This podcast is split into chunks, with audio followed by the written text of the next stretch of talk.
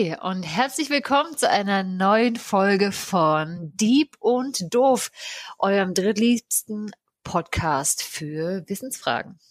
Und für euch sitzen wieder an den Mikros wie immer Franzi und und Nanu, wo ist er denn? Hallo. Hallo? Hallo? Moment. Wir müssen mal ganz kurz was gucken. Moment.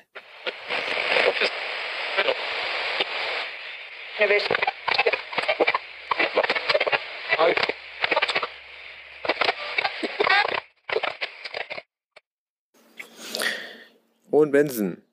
So beginnt das normalerweise, wenn ich da wäre, aber ich bin im Urlaub. Deswegen muss Franzi das heute alleine machen, denn ich sitze gerade auf dem Balkon meiner Unterkunft hier am wunderschönen Tegernsee mit Blick auf den Golfplatz und genieße so ein wenig die Auszeit. Deswegen muss Franzi das heute alleine machen.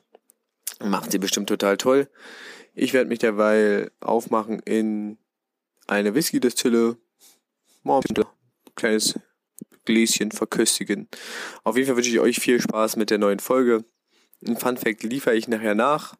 Auch wieder so, dass ihr erst mitraten könnt und auch Franzi mitraten kann und dann die Antwort extra.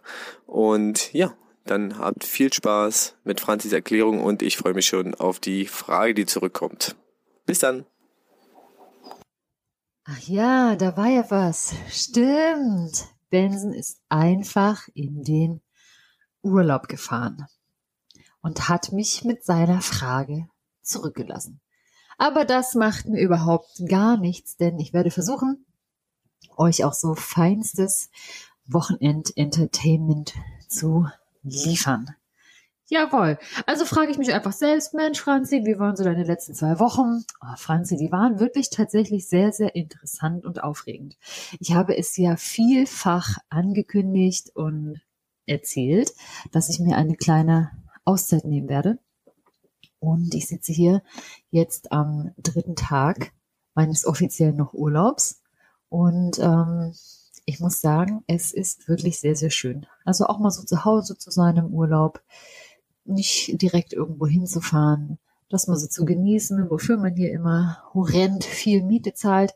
Das ist wirklich sehr schön. Ich habe angefangen, meine Bücherregale mal zu sortieren und zu strukturieren, ganz viel aussortiert, wie man das ab und zu mal machen sollte. Und ähm, ja, werde mich jetzt so in der nächsten Zeit mal Stück für Stück durch die Ecken dieser Wohnung wühlen und ja, so ein bisschen Ballast abwerfen, wie man so schön sagt. Ähm, ja, das Schöne hier ist auch, das fühlt sich jetzt an wie die längste Sprachnachricht der Welt, die man irgendwem ähm, drauf spricht. Aber auch damit habe ich ja zum Glück schon Erfahrung. Aktuell regnet es in Berlin wirklich fürchterlich doll. Und alle meine Pflanzen sind deshalb auf den Balkon gezogen. Ich kann euch das also nur empfehlen. Solltet ihr einfach mal zu faul sein zu gießen, dann stellt eure Pflanzen doch direkt mal auf den Balkon. Da fühlen die sich so ein bisschen wohl, bekommen auch mal Wind ab. Das ist für die wahrscheinlich wie, wenn wir Outdoor-Reisen machen, zu Fuß oder mit dem Zelt, so eine kleine Rucksacktour, einfach den Elementen ausgesetzt. Naja, wollen wir mal nicht übertreiben. ja, auf jeden Fall so ist es gerade. Hier bei mir ist es ganz ruhig, ganz ungewohnt, so einen Podcast mal alleine aufzunehmen. Aber ich denke, doch, das bekommen wir hin. Das ist übrigens auch die große Überraschung, von der wir erzählt haben. Viel mehr Spannendes kommt dann da leider auch nicht. Es tut mir leid. Aber genau, Benson ist im Urlaub und wir versuchen das einfach mal so, weil wir dachten, ah, Sommerpausen sind für Weicheier oder Menschen, die das professionell machen und dann natürlich noch viel, viel mehr Arbeit rein investieren müssen, als wir wunderbaren, engagierten Dilettantinnen. Und worum geht es in diesem Podcast? Wie immer geht es darum, dass eine Frage beantwortet werden soll, bei der wir zu faul waren, sie selbst zu recherchieren. In diesem Fall ist es Bensons Frage. Er hat mich gefragt, warum wohl die Nase anfängt zu laufen, wenn wir scharf essen. Das werde ich euch natürlich gleich verraten. Und weil Benson so schön erzählt hat, dass er wahrscheinlich jetzt gerade, während ich aufnehme, in einer Whisky-Distille ist, wo ich gern noch von ihm wissen möchte, Benson, welche das da unten wohl war am Tegernsee, habe ich gedacht, pff, was soll der Geiz? Was kostet die Welt? Ich werde mir einfach auch zusammen mit ihm einen Whisky genehmigen. Und ja, es ist erst 14 Uhr, aber ich habe Urlaub. Also es ist total egal. Und alle von euch, die jetzt was dagegen haben, ist völlig okay für mich. Gar kein Problem. genau, gut. Dann würde ich sagen, Benson, bist du bereit? Ich rede jetzt mit dir einfach so, als wärst du mein ähm, einziger Zuhörer. Nein, Quatsch. Mittlerweile hören uns ja wirklich sehr, sehr viele tolle Menschen und wir bekommen immer wieder tolles Feedback von euch. Vielen, vielen Dank. Das bedeutet uns sehr, sehr viel. Macht das gerne weiterhin. Dann, ähm, ja, freuen wir uns einfach. Das ist eigentlich der einzige Grund. Genau.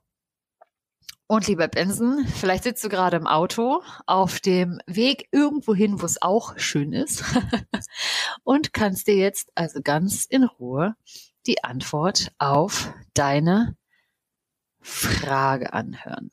Genau. Benson wollte wissen, warum läuft die Nase, wenn wir scharf essen? Die Nase, kennen wir sicherlich alle, ist ein mitunter formidables, manchmal auch äh, zum Leidwesen seines oder ihrer Besitzerin nicht ganz so schön äh, geformtes Stück Knorpel, das mit Haut überzogen in der Mitte unseres Gesichts prangt. Wenn man so wie ich ist, hat man sich da noch ein bisschen Metall reingehauen. Andere Menschen tragen die Nasen pur, wiederum andere mit äh, Sommersprossen, andere lassen da Haare rauswachsen, haben Pickelchen drauf. Es gibt also viele verschiedene Möglichkeiten, eine Nase im Gesicht zu tragen. Manche mehr freiwillig, andere weniger freiwillig. Und innen drin sind so wunderschöne Schleimhäute in den Nasen, da sind auch Rezeptoren dran. Und die filtern nicht nur Dreck aus der Luft und verhindern, dass ähm, das Zeug ungewollt in unseren Körper gelangt, sondern sie hilft uns auch dabei, gut zu riechen. Meine ist ja dauerhaft verstopft, deswegen klingt es hier immer alles ein bisschen nasal. Deswegen ziehe ich äh, zwischendrin in Aufnahmen mal so hoch, aber das ist so eine Mischung aus viel zu engen Nasenscheidewänden und Allergien. Damit muss ich vor allem leben und ihr leider auch. Das heißt, die eine Komponente Nase haben wir schon. Fragt sich jetzt, was ist denn eigentlich scharfes Essen? Woher kommt die Schärfe? Und die Schärfe kommt aus Gewürzen, die es in äh, zahlreicher Form und Farbe gibt. Und es gibt genau verschiedene Stoffe, die in diesen Gewürzen drin sind. In Chilis zum Beispiel ist äh, Capsaicin drin. In Pfeffer heißt der scharfe Stoff Piperin. In Meerrettich und Senf äh, ist es das Senföl. Im Knoblauch heißt das Ganze Allicin. In Zwiebeln heißt es Isu nochmal Isoalin, auch interessant, mit ganz vielen Is und Ls, also schlagt das gerne mal nach, wenn ihr wollt. Und zum Beispiel in Ingwer gibt es das, ich nenne es jetzt einfach mal Gingerol. Also ganz viele verschiedene Stoffe, die dafür sorgen, dass Essen oder Gewürze oder Zutaten eine gewisse Schärfe haben. Wenn wir von scharfem Essen sprechen, so verstehe ich das mal, Benson, meinst du wahrscheinlich chilihaltiges Essen. Also reden wir von Capsaicin. Capsaicin findet sich vorwiegend nämlich in Früchten der Capsikumpflanzen. Diese werden eben oft als Paprika oder auch Chilischoten bezeichnet und sind botanisch gesehen übrigens Beeren. Also zählen sie zu den Früchten. Sie sind kein Obst. Das als kleiner Funfact am Rande. Genau. Und das Capsaicin oder beziehungsweise richtiger gesagt, die Capsaicinoide sind farblos und relativ temperaturstabil. Deshalb könnt ihr das Chili schön beim Kochen mit reinmachen oder auch mit einfrieren. Und das Ganze verliert nicht an Schärfe. Sie lösen sich in Ethanol, was mir später noch zugutekommen wird, und auch in Fetten, aber nicht in Wasser. Auch wichtig, merken für später. Was ich nicht wusste, was ich total spannend fand, ist, dass sie eine antibakterielle und fungizide Wirkung haben und daher auf Lebensmittel durchaus eine konservierende Wirkung. Die Produktion des Capsaicins in den Pflanzen findet vor allem in der Plazenta statt. Und die Plazenta ist ähm, bei Pflanzen die Stelle, an der die Samenanlage mit dem Stiel angewachsen ist. Das heißt, wenn ihr so eine Chili aufschneidet oder so eine Paprika, ist ja da drin immer so was Helles, leicht orangefarbenes. Und da dran sind die Kerne. Das ähm, fand ich super interessant, denn entgegen der weit verbreiteten Meinung erhalten nicht die Samenkörner die Schärfe, denn in den Samenkörnern ist von sich aus eigentlich kein Capsaicin drin. Aber die können aus dieser Plazenta eindiffundieren. Genau. Und somit ist natürlich die Konzentration der Schärfe ähm, abhängig von der Konzentration des Capsaicingehaltes in der Plazenta. Also wisst ihr jetzt, wo der richtig scharfe Teil der Chilischote zum Beispiel sitzt. Man könnte dieses Experiment jetzt vielleicht auch mal mit der Paprika machen. Ähm, normalerweise schneidet man das ja weg, aber vielleicht beißt ihr da einfach mal rein und überzeugt euch davon. Ich habe mich jetzt noch gefragt, um die Frage nicht allzu schnell zu beantworten, warum gibt es in der Natur eigentlich so scharfe Stoffe, gerade in Früchten? Denn ich muss ganz ehrlich sagen, scharfes Essen liegt mir persönlich überhaupt nicht. Ich fange sofort an zu schwitzen. Bei mir läuft alles, mir drehen die Augen. Möchte mir am liebsten irgendwie den Mund einmal austauschen gegen so einen tollen Ersatzmund, weil ich das wirklich sehr, sehr schwer nur vertrage. Und deshalb habe ich mich gefragt, warum gibt es eigentlich in der Natur, wenn es doch eindeutig essbar ist? Das ergibt doch irgendwie gar keinen Sinn, oder? Und habe dann in der Recherche eine Möglichkeit ähm, der Entstehung der Capsaicinproduktion gefunden. Denn das soll ein evolutionärer Vorteil sein, der sich eben auf die Verbreitung des Erbguts, also bei Pflanzen auf die Samenverteilung bezieht. Denn was ich nicht wusste, ist, dass Capsaicinoide nur für Säugetiere, also auch uns Menschen scharf sind, aber für Vögel überhaupt nicht, weil deren Nervenzellen ganz anders aufgebaut sind.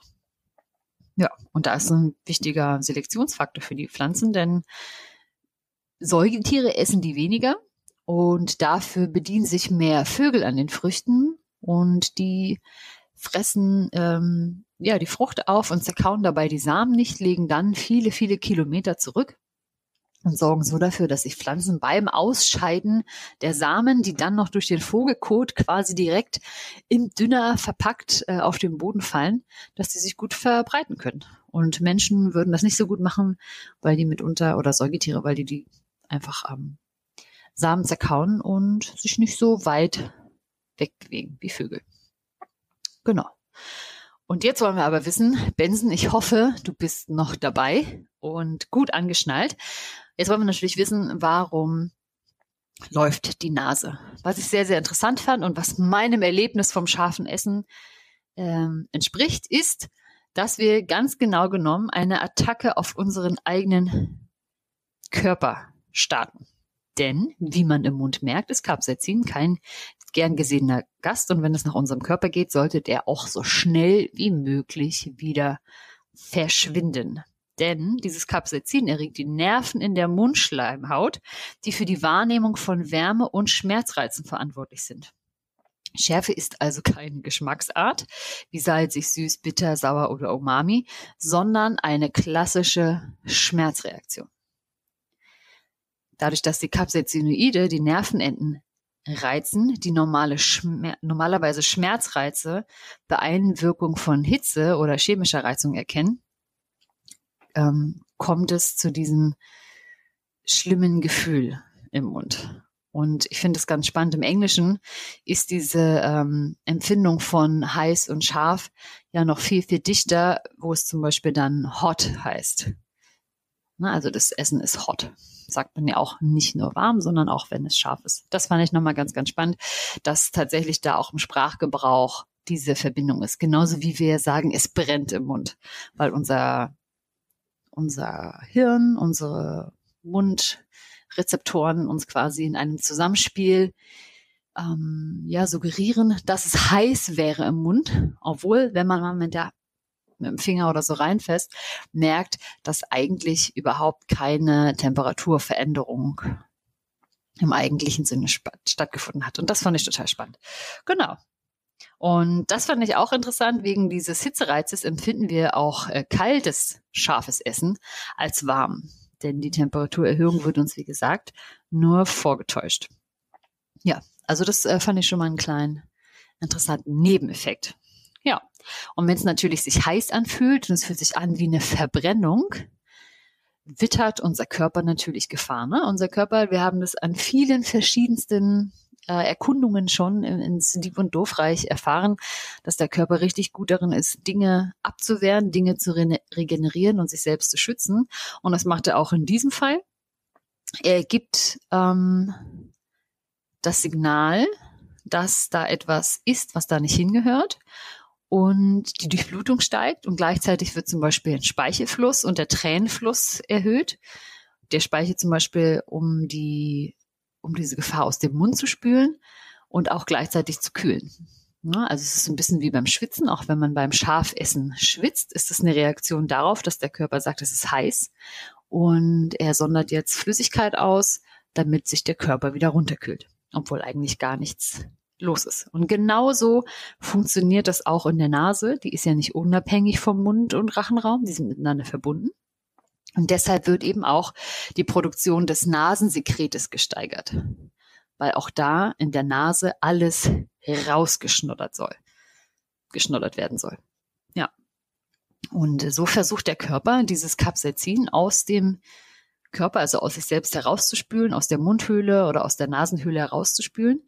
Und ähm, deswegen haben wir diesem Abwehrmechanismus des Körpers zu verdanken, dass wir beim Essen von Scharfem ein bisschen mehr Taschentücher brauchen. Ne? Und gerade auch dieses äh, Rausschnoddern, das juckt ja dann und kitzelt auch wieder.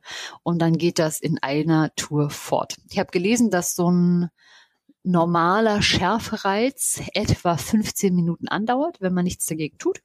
Das heißt, äh, man kann sich dann immer auf so eine schöne Viertelstunde einstellen. Ja, ist gut, ne? Finde ich auch. Benson hat genickt. Habe ich mir jetzt mal so eingebildet. Sollte es übrigens vorkommen, dass diese ganzen Reaktionen, weil man natürlich ja viel, viel schneller ist, als der Körper da sein ähm, Werk tun kann, weil man nämlich isst, der Körper nimmt wahr, oh mein Gott, scharf, scharf, scharf, verbrannt. In der Zeit haben wir ja schon nur runtergeschluckt und haben das Capsaicin auch im Magen. Wenn man davon zu viel hat, ich weiß nicht, ob einige von euch das auch kennen, dann fängt das an so ein bisschen zu rumoren und zu blubbern und zack, schon haben wir vielleicht nicht nur Sodbrennen, sondern auch Durchfall. Und dann brauchen wir zusätzlich zu den Taschentüchern auch noch ein bisschen Klopapier. Genau. Und Durchfall ist genau das Gleiche. Da wird einfach mehr ne? Magensaft, Magensäure dazugegeben, um das ganz schnell rauszuspülen. Und deswegen entsteht der Durchfall. Also der Körper hat eine Universalantwort auf Angreiferflüssigkeiten rausspülen. Ja. Es sei denn, es ist nichts, was man rausspülen kann, weil es unter der Haut ist, dann wird es verkapselt. Aber das hatten wir ja auch schon. Jetzt nochmal der spannende Fakt. Wenn man scharfe Speisen zu sich genommen hat und das Brennen im Mund nicht erträgt, so wie es mir oft geht, dann helfen ölhaltige oder fetthaltige Emulsionen wie Joghurt, Milch und Käse. Das kennen sicherlich die meisten. Aber auch hochprozentige alkoholische Getränke lindern das Schärfegefühl, da sich Capsaicin eben auch in Ethanol lösen lässt. Praktisch unlöslich ist es übrigens in kaltem Wasser. Deswegen hat das keinen lindernden Effekt, sondern kann im Gegenteil sogar noch das ähm, Schmerzempfinden erhöhen, weil diese ganzen Capsaicinoide im Mundraum schön aufgewirbelt und verteilt werden und dann nochmal erneut ungelöst auf die Zunge treffen. Deshalb zum scharfen Essen entweder immer ein kleines Gläschen Milch dazustellen oder einfach gleich den Whisky. Meiner steht ja auch schon bereit und ich nehme da jetzt mal einen kleinen Schluck davon. Mhm. Mhm, mhm, mhm. Ah. Entschuldigung, die Geräusche musstet ihr jetzt mal ertragen. Huh, das hat auch eine gewisse Schärfe. Halleluja, das steigt mir auch direkt in die Nase. Ah, herrlich. Puh. Hm, normalerweise könnte ich jetzt still vor mich hinleiden und Benson würde einfach die Lücke füllen, aber jetzt habt ihr das live erlebt. Aber es ist schön. Wenn die Schärfe weg ist, kommt ein richtig toller Geschmack daraus. Für diejenigen unter euch, die auch richtige Whisky-Fans sind, schreibt uns das gerne mal. Dazu können wir uns austauschen. Vielleicht machen wir auch mal eine kleine Whisky-Folge. Warum eigentlich nicht? Ha. Egal. Kommen wir zum nächsten Thema. Spannendes, was ich herausgefunden habe, nachdem die Frage jetzt ja nun beantwortet ist, bewegen wir uns in den Part der kleinen, aber feinen Fun Facts. Denn wie viele von euch sicherlich wissen, kann man den Schärfegrad auch messen. Und die Schärfe von Chilis oder Chili-Erzeugnissen misst man mittels der Scoville-Einheit. Das heißt im Englischen Scoville Heat Units und deswegen ist die Abkürzung SHU oder SHU, wie auch immer. Genau, die Scoville-Einheit, das fand ich auch sehr interessant, gibt an, wie viele Milliliter Wasser man benötigt, um die Konzentration so weit zu verdünnen, dass sie gerade so noch scharf schmeckt. Um beispielsweise ein Milliliter Tabasco-Soße, die hat 4500 SHU, also Scoville Heat Units, zu neutralisieren, braucht man also 4,5 Liter Wasser. Und das fand ich auf jeden Fall schon mal echt spannend. Und früher hat man das äh, eben so bestimmt mit, mit diesem Auflöseverhältnis. Da merkt man natürlich schon, dass das, sage ich mal, sehr, sehr schwankungsanfällig ist, da das ja auch auf einer subjektiven Messung beruht hat. Na, bei mir jetzt wahrscheinlich mehr ähm, Wasser gebraucht, um das zu verdünnen, als ähm, beim Benson. Aber natürlich, wenn der Herr Scoville das selbst gemacht hat, war er zumindest vielleicht immer so ein bisschen, naja, nennen wir es das Eichinstrument. Heute macht man das natürlich ähm, analytisch und viel, viel genauer.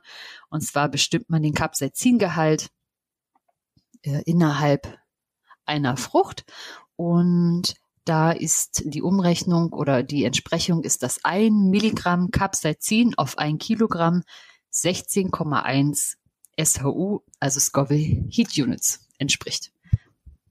Und dann habe ich mir mal so eine schöne Tabelle angeschaut. Es ähm, gibt so Gemüsepaprika, die gehören ja auch dazu. Die haben so eine SHU, also Scoville äh, Heat Unit von 0 bis 10, sind also wirklich gar nicht scharf und das würde ich auch sagen. Dann kommt hier in dem Beispiel die Pepperoni mit 100 bis 500 Einheiten. Tabasco, wir hatten es gerade, liegt so um die 4500, wird hier angegeben mit zwischen 2500 bis 8500. Ähm, die Habanero Chili liegt bei 100.000 schon bis 250.000 SAU. So ein handelsübliches Pfefferspray liegt bei circa 2 Millionen. Und so reines Capsaicin liegt bei 16 Millionen Scoville Heat Units. Und ich finde, das sind ganz schön ähm, krasse Werte. Ich habe mich dann mal dafür interessiert, was eigentlich die schärfste Chili-Schote ist. Und ich sage euch, das war überhaupt nicht leicht herauszufinden. Stellt sich raus, dass diese ganze Chili-Züchter-Szene, wow, das wäre ein richtig schöner Zungenbrecher auch, Chili-Züchter Szene. Oh, wow, sagt euch das mal laut vor, das ist gar nicht so einfach. Ähm, dass da richtig auch mit Intrigen und hier hinterm Rücken, Ellbogen, du, du, richtig was losgeht. Denn in, in der Welt gibt es ja keine wirklich offizielle Instanz, die jetzt, weiß ich nicht, einmal im Jahr die heißeste Chili kürt oder wo man Dinge in irgendwo ein Labor einschickt und die das dann für alle geltend nach standardisierten Normen untersucht und dann veröffentlicht. So wird sich da tatsächlich bis äh, heute auf das Guinness Buch der Rekorde bewiesen. Ähm, nein, bezogen ist das richtige Wort. da wird sich auf das Guinness Buch der Rekorde bezogen. Und die messen das auch gar nicht so oft, weil sie dann sagen, na ja, wenn ich das jetzt alle fünf Monate messe, weil wieder jemand was Neues anmeldet, dann ist irgendwie dieser Guinness Buch Weltrekordtitel natürlich nicht mehr so viel wert. Deswegen ist die letzte offizielle Messung, soweit ich das jetzt gefunden habe, von 2017 und die sagt tatsächlich, dass es immer noch die Carolina Reaper ist. die mit 2,2 Millionen SHU angegeben wird. Wikipedia aber sagt, es gibt noch eine Sorte, die nennt sich Pepper X und die ist quasi unzertifiziert, die schärfste, wo man sagt, dass die bei 3,18 Millionen SHU liegt. Das ist ähm, keine Ahnung, ich kann mir das überhaupt nicht vorstellen, was das bedeutet, weil ich in sowas ja auch noch nie reingebissen habe, wahrscheinlich auch nie reinbeißen würde. Ich glaube, mein ganzer Körper würde sofort Alarm schreien, würde hochrot anlaufen. Alles, was an Flüssigkeit in meinem Körper ist, würde entweder rausschwitzen oder aus dem Mund laufen. Und dann würde so ein comicartiges ähm, Schädeldecken Auftrennungsverfahren losgehen, dass sie dann in einer riesen Dampfwolke quasi vom Kopf hebt und es gäbe ein lautes Tutgeräusch und in meinen Augen würden sich zwei schwarze Xe erfinden. Ich glaube, ich würde das nicht überleben. Ich weiß, habe auch nicht gefunden, ob es Menschen gibt, die jetzt diese Carolina Reaper oder auch diese Pepper X irgendwie in Mengen essen können. In Deutschland gibt es eine Frau, die hat die But Yolokia oder auch die, wie hieß sie, Ghost Pepper, glaube ich, ja die kann die ähm, essen und hat ihren Rekord von oder hat versucht ihren Rekord von elf Stück zu brechen, die sie hintereinander weggesnackt hat und ich glaube, das hat sie auch geschafft. Ich weiß jetzt nicht mehr genau bei wie viel, aber bei der sagt man, dass die ungefähr um eine Million SHU liegt. Und der mir aus, kann, also kann das eigentlich gesund sein, fragt man sich ja. Ne? Ist das irgendwie normal? Ich weiß es nicht. Aber das habe ich mich natürlich für euch auch gefragt. Kann das eigentlich gesund sein? In meiner Erlebniswelt ist es das nämlich überhaupt nicht, aber es gibt tatsächlich viele Anhaltspunkte, dass Schafsessen in Maßen natürlich wie immer gesund sein kann. Denn durch den Schmerzreiz werden auch Endorphine ausgeschüttet. Deshalb sagt man Chilis und anderen scharfen Gewürzen nach, dass sie glücklich machen. Es gibt dafür tatsächlich auch ein Wort, das ist das sogenannte Pepper High habe ich noch nicht erreicht. Aber so geht's mir auch im Sport mit dem Runners High. Vielleicht bin ich für solche Dinge nicht so anfällig.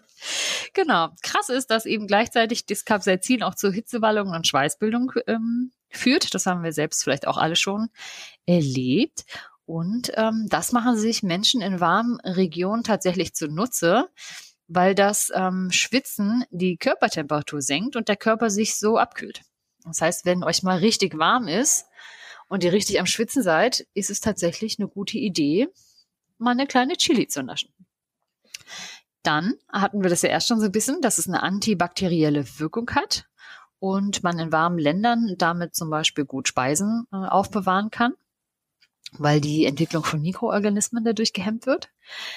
Genau, es regt die Magenmotorik an, steigert also die Magensaftsekretion, kurbelt dadurch die Verdauung an und fettreiche Speisen können durch die erhöhte Magensaftproduktion dann besser verdaut werden. Das heißt, wenn ihr richtig fettiges Essen esst, ist es richtig gut, da ein Stückchen scharfe Soße oder so mit drauf zu machen oder direkt ähm, schon das Essen bisschen schärfer zu würzen. Genau. Tatsächlich ist es so auch, dass der Speichelfluss ähm, dadurch angeregt wird, das hatten wir schon, und dass sich das auf die Zahngesundheit auswirkt. Und die gefäßerweiternde Wirkung des Capsaicin führt zu einer verbesserten allgemeinen Durchblutung, unter anderem der Schleimhäute, wodurch auch das Geschmacksempfinden sensibilisiert wird. Und ich glaube, das ist auch der Punkt, wo man sagt, dass man sich an diese Schärfe gewöhnen kann. Ich habe versucht, es zu recherchieren, was da eigentlich der Vorgang ist. Und man ist mehr oder weniger einig geworden mit sich, dass es daran liegt, dass einfach die Schmerzgrenze gesenkt wird, also dass die Schmerztoleranz tatsächlich steigt. Ich kann euch jetzt aber nicht sagen, ob das dann allgemein gilt oder nur für den Mund, also dass man seinen Mund so richtig, richtig abhärtet. Die Frage ist, warum man das äh, wollen sollte, weil wenn man, glaube ich, das schafft, so eine Carolina Reaper oder so in einem Stück wegzusnacken, ich weiß nicht, ob man dann normales Essen? Kann man das dann noch genießen? Wenn alles eigentlich lasche schmeckt? Wenn so das, wo ich schon wirklich mir einen abhechel und eigentlich ähm, sterben möchte oder mich so in Embryonalstellung in irgendeine Ecke rollen und die nächsten 15 äh, Minuten nicht angesprochen werden möchte, sitzt die Person ja da und schmeckt ja irgendwie gar nichts. ist das dann für die Person so, als wäre da gar nichts dran. Falls unter euch also extrem scharfe, scharf essende hm, Menschen sind, schreibt mir, ich möchte das wissen, wie sich das für euch anfühlt. Bei mir ist es ja schon so, wenn da steht, ist pikant, dann brennt mir ja schon alles weg. Und wenn dann da steht scharf, dann weiß ich schon, hm, das lasse ich mal lieber. Also, was das angeht, bin ich ein kleines, naja, Weichei, würde man vielleicht sagen. Neben den ganzen tollen Eigenschaften des Capsaicin gibt es natürlich aber auch wieder Warnungen, denn alles nur in Maßen, die Menge macht das Gift. Bei einem empfindlichen Magen können Magenschmerzen oder Durchfall die Folge sein und Sodbrennen kann verstärkt werden. Und möglicherweise besteht ein Zusammenhang zwischen dem Verzehr von wirklich sehr scharfem Essen und Krebs der oberen Verdauungsorgane, also zumeist der Speiseröhre. Ja, das ähm, könnte also sein. Ja, Freunde, da haben wir doch mal wieder was gelernt. Also hoffe ich zumindest. Jetzt wisst ihr, warum das alles so richtig schön daraus schnoddert, wenn ihr scharf esst. Und ich habe jetzt hier ein kleines, Überraschung, Überraschung, Experiment aufgebaut. Ich habe vom Kochen noch eine Chili-Schote übrig. Die liegt jetzt im Ganzen vor mir. Daneben liegt Käse und mein Glas Whisky. Wenn ihr mögt, dann lade ich euch jetzt ein auf ein kleines Experiment meinerseits. Ihr könnt der Sache ähm, zuhören, beiwohnen. Das ist ein Audioexperiment für euch. Und wenn ihr das nicht wollt, dann skippt doch einfach so 15 Minuten, kleiner Scherz, ein bisschen äh, vor. Ich weiß nicht genau, ob das jetzt schlimm oder gut wird. Das gute Stück liegt schon eine Weile in meinem Kühlschrank. Wir haben ja gehört, dass Temperaturen der Sache überhaupt nichts anhaben können. Und ähm, ihr könnt das jetzt nicht sehen. Ich beschreibe euch das einfach mal. Ich taste die gerade so ein bisschen ab, um innen drin mal zu fühlen. Mhm. Wo ist denn die Plazenta? Wo sind denn überall Kerne? Und ich merke, das geht bei dieser Chili-Schote zumindest echt bis fast runter in die Spitze. Und ich möchte das natürlich wirklich nicht erwischen, sondern eigentlich nur so ein Stück Spitze naschen. Und deswegen mache ich das jetzt auch. Und beiß da jetzt rein. Wünsch mir Glück. Oh, Halleluja, ist das scharf. Mhm. Warum mache ich das eigentlich? oh Gott. Oh, das geht im Rachen richtig ab. Huh. Ich muss gleich ein Stück Käse hinterher schieben. Mm. oh. Himmel. oh. Käse, dein Freund und Helfer versagt. Was kann der Whisky? Oh. Aber der war ja auch scharf. Oh, aber doch der Whisky bringt's. Halleluja. Jetzt brennt's überall. Also ich kann nicht sagen, mir laufen auf jeden Fall die Tränen. Huh. Oh je, und das war wirklich nicht viel. Oh, jetzt noch ein Stück Käse. Mm. Oh mein Gott. Mm. Tut mir leid für die ganzen Essgeräusche jetzt. Mm. Mhm. Oh Gott, ich merke das direkt im Magen. Ich habe das nämlich nicht sehr gut zerkaut. Und jetzt liegt die da unten drin und schwimmt in meinem Magen und macht Dinge. oh je. Mm. Fast nur, dass ich da nicht mehr reingebissen habe. Mm. oh, wow. Okay, ich bin wirklich nicht gut in sowas. Oh je. Aber mm, ich kann euch sagen, die Sache mit dem, mit dem wirklich hochprozentigen Alkohol und dem Käse stimmt. Ich bin jetzt schon wieder fast auf normal, wie man so schön sagt. Also es brennt jetzt noch angenehm nach. Puh. Meinen Recherchen zufolge müsste ich das jetzt nur zwei bis dreimal die Woche machen, um mich langsam an Schärfe ranzutasten. Und ähm, ich weiß nicht, ob ich das machen will. Puh. Aber habt ihr denn damit Erfahrung? Falls ja, lasst mich das gerne wissen. Und vor allem schreibt mir doch mal, was ihr so für gute Einsteiger, scharfe Soßen empfehlen könntet. Kleiner Tipp, Tabasco ist nicht so meins. Ha, ja. Und damit sind wir am Ende dieses Experimentes. Es tut mir leid für all die schlimmen, vielleicht uninteressanten bis ekelhaften Geräusche, die ihr gerade ertragen musstet. Für alle völlig aufgebrachten Seufzer mitten ins Mikrofon. Ich trage so ein Headset, das ist direkt vor mir. Ohne weitere große Schutzmaßnahmen. Puh, und ich würde sagen, wir widmen uns jetzt einfach mal Bensons Fun Fact, den er uns ja versprochen hat. So, der Fun Fact. Ich habe ihn wieder so als Frage formuliert. Ich sitze immer noch auf meinem Balkon, hier in meiner Unterkunft. Und ich möchte von euch und von dir, Franzi, wissen, was versteht man unter dem Begriff schlafender Polizist? Hast du eine Idee? Dann sag mal an. Hm. Der schlafende Polizist. Mhm, mhm. Ich soll nicht immer so schnelle Antworten sagen, wurde mir gesagt. Also denke ich ein bisschen nach. Der schlafende Polizist. Ist es, ich stelle mir das gerade so ein bisschen vor wie so ein Schläfer. Also Menschen, die irgendwie für krasse Sachen trainiert sind und so lange irgendwo leben, wie sie gebraucht werden und dann gibt es so ein Codewort und dann bewegen die sich. Also ähnlich stelle ich mir das gerade bei einem schlafenden Polizist vor. Es könnte also vielleicht eine Zivilpolizei sein.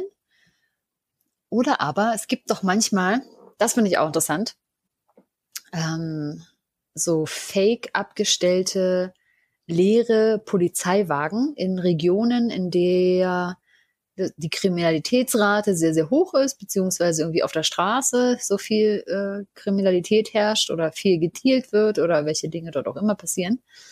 Ähm, oder eingebrannt, eingebrannt, sich einer reingebrannt wird, ja, oder eingebrochen wird. Ähm, da werden manchmal so Polizeiautos abgestellt, um eine abschreckende Wirkung zu haben. Ist es vielleicht das? Okay, du hattest bestimmt eine super Vermutung, aber trotzdem muss ich ja jetzt die Antwort darauf liefern. Also, als schlafender Polizist wird im Allgemeinen eine sogenannte Bremsschwelle oder Speedbump bezeichnet. Ja, also die Dinger, die in irgendwelchen 30er-Zonen auf der Straße quer liegen, damit man mit dem Auto nicht so schnell rüberfährt und sich so an die Geschwindigkeitsbegrenzung hält, weil man sonst irgendwie so durchgeschüttelt wird. Es gibt auch noch andere Begrifflichkeiten dafür, ähm, je nach Herkunft sind so rechteckige Dinger zum Beispiel auch äh, als Berliner Kissen bekannt. Gibt auch als Kölner Kissen oder Moabiter Kissen, das ist vollkommen egal. Ähm, genau, also es sind diese sogenannten Bremsschwellen, an denen nicht wenig Kritik geäußert wird, denn meistens ist der Effekt, den sie bringen sollen, gar nicht so stark. Deswegen werden sie oft irgendwo wieder zurückgebaut. Ähm, und die Schwierigkeit ist auch, dass meist andere Verkehrsteilnehmer, aber auch Autofahrer sie viel zu spät sehen. Und wenn man dann mal mit dem Fahrrad zum Beispiel rüberfährt und es vorher nicht gesehen hat, dann schüttelt einen das schon richtig durch. Ja, also schlafende Polizisten sind Bremsschwellen, die quer auf der Straße liegen. Wenn ihr es gewusst habt, herzlichen Glückwunsch, Franzi, wenn du es gewusst hast. Nicht schlecht, ich kannte den Begriff nicht. Und ja, dann warte ich jetzt noch auf deine Frage und herzlichen Dank. Bis dann. Das ist ja super verrückt. Also ich muss ganz ehrlich sagen, ich habe das offensichtlich nicht gewusst, wie ihr gemerkt habt. ich weiß nicht, ob ihr das gewusst habt, aber ich bin sehr ähm, erstaunt. Es ergibt Sinn. Und ich habe mich jetzt die ganze Zeit gefragt, wie ich die Dinger denn eigentlich immer genannt habe. Jetzt komme ich auf dieses Wort nicht mehr. So Straßen, Pubbel, Hubbel, Geschwindigkeitsböppel, irgendwie so. Hm. Ja, das ist spannend. Wenn man dann einmal das äh, richtige Wort gehört hat, dann weiß man nicht mehr, wie man das eigentlich die ganze Zeit in seinem Kopf genannt hat. Auf jeden Fall vielen lieben Dank für diesen Fun Fact, Benson, und dieses exzellente Föhngeräusch im Hintergrund. Ich denke mal, dass es das war. Das könnte jetzt der eigentliche Fun Fact sein, liebe Leute. Ich finde, wir raten da jetzt mal. Also ich würde jetzt tippen ein Föhngeräusch. Es könnte aber vielleicht auch was anderes gewesen sein. Schickt uns doch gerne eure Vermutungen und wer recht hat oder wer auch sagt, dass es ein Föhngeräusch ist, bekommt dann eine Runde Applaus von uns. Ja, jetzt bleibt mir tatsächlich nur noch eins übrig. Was mir sehr, sehr leid tut, ist, dass ihr jetzt natürlich nicht die Live-Reaktion von Benson mitbekommt. auf ähm, meine Frage. Aber einen kleinen Tod, Freunde, müssen wir hier zusammen sterben. Und das ist dieser. Und zwar, Benson.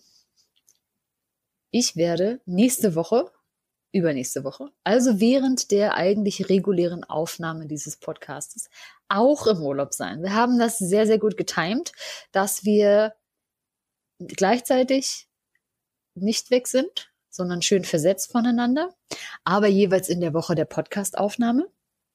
Und von welchem Ort ich euch nächste Woche eine witzige Nachricht schicke, bleibt eine Überraschung.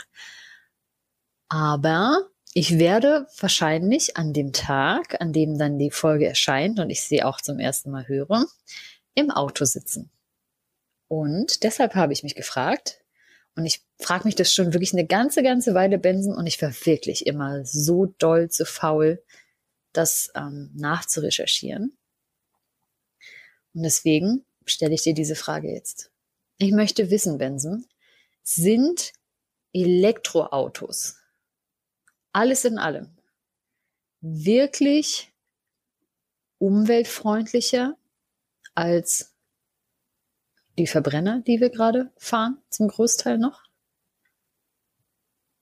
Oder ist es eigentlich absoluter Quatsch und man sollte sich da nicht die Mühe machen, das zu kaufen, sondern gleich auf die nächste Evolutionsstufe der Fortbewegung warten? Das wäre meine Frage. Ja, ich hoffe, ihr findet die auch interessant. Ich hoffe, Benson hat wieder gut was zu tun damit. Ich bin mir relativ sicher, dass das äh, deinen Interessen nicht ganz abgeneigt ist und du dich da vielleicht sogar schon richtig dort informiert hast. Das wäre natürlich absolut super. Ansonsten freue ich mich natürlich, wenn du dich da in die Recherche stürzt. Und allen anderen ZuhörerInnen bleibt mir nur noch zu sagen. Vielen Dank für eure Aufmerksamkeit. Schön, dass ihr wieder dabei wart. Ich hoffe, ihr hattet auch mit mir alleine ein bisschen Spaß. Es gab halt keine spannenden Zwischendiskussionen dieses Mal. Aber man kann nicht alles haben. Ne? Es ist Urlaubszeit und ist die Besatzung einfach mal ein bisschen ausgedünnt. Nee, kleiner Scherz, uns macht es ja trotzdem Spaß. Und wenn ihr Feedback für uns habt, immer gerne her damit. Wir verbessern uns ja natürlich auch sehr gerne. Wir würden uns auch sehr gerne mit den Themen beschäftigen, die euch interessieren. Bitte, bitte, bitte schreibt uns das entweder per Post, wenn ihr unsere Adresse rausfindet. Ansonsten macht es einfach auf dem digitalen Weg an franzi oder benson at diebunddoof.de. Ihr findet uns unter www.diebunddoof.de.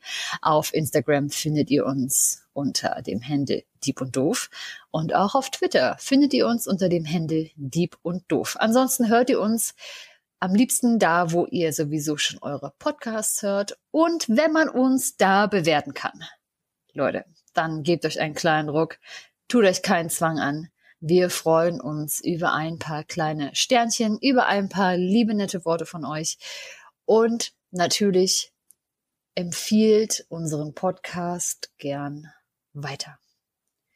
Denn wir freuen uns, wenn uns auch Menschen hören, die wir nicht persönlich kennen. Davon gibt es mittlerweile einige und das ist ziemlich cool. Und außerdem bekommen wir dann ja noch eine viel, viel breitere Zuhörerinnenschaft und viel, viel mehr Menschen, die uns Themen vorschlagen können, die dann auch ein bisschen aus der Bubble, die Benson und ich immerhin teilen, rausreichen. Ja, und damit bleibt mir nichts weiter übrig, als euch in einen schönen Restsonntag oder generell Resttag zu verabschieden. Macht was Schönes. Auf jeden Fall tut was Schönes auch für euch. Bis dahin, ihr Lieben. Tschüss.